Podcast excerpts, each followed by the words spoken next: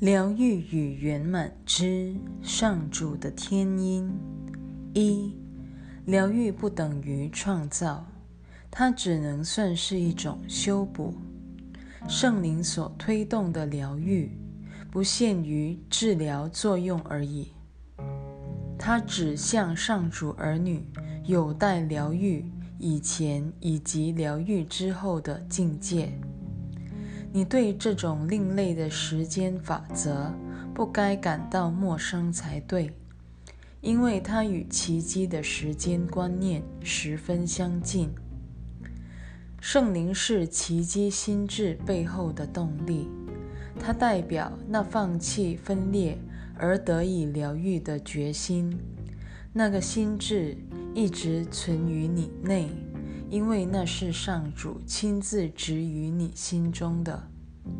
你能任它沉睡不醒，却无法使它灭极。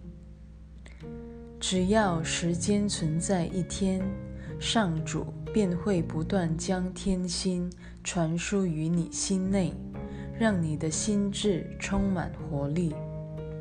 奇迹本身不过是天父旨意与圣子心智合一的最佳见证而已。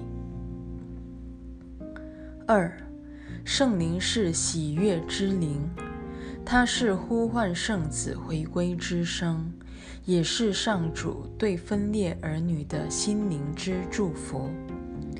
这成了心灵的天命，心灵本无此类使命的。因为他在分裂以前，纯属实存境界，不会了解正念的神圣召唤这一回事。圣灵是上主对分裂状态的终极答案。在整个心灵恢复它的创造力以前，救赎必须靠它才能发挥疗愈之效。三，救赎原则与分裂原则的运作是同时启动的。上主在小我形成的那一刻，已把喜悦的召唤植于心灵之内了。这召唤如此强烈，小我只要一听到他的声音，立刻溃不成军。为此。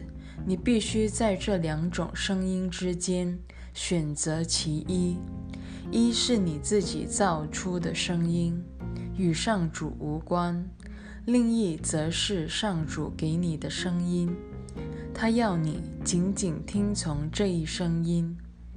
圣灵在你内，没有比这更真切的描述了。它就是呼唤你回归自己的本然。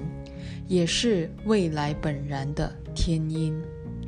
即使在世上，你是可能做到不听其他声音而为天音侍从的。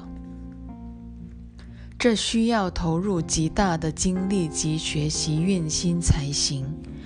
这是我在世时所学的最后一课。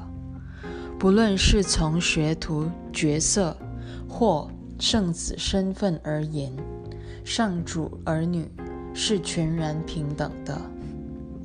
四，你原是天国，你只是让黑暗的信念潜入了圣子心中，因此你需要新的光明。圣灵即是那道光辉，你必须让它帮你驱除黑暗的念头才行。你天人永隔的心态，便会在他荣耀的光辉下销声匿迹，天国方能突破重围而再度现前。分裂之前，你无需任何指引，你过去知道的真相，未来还会知道，只是目前你还不知道罢了。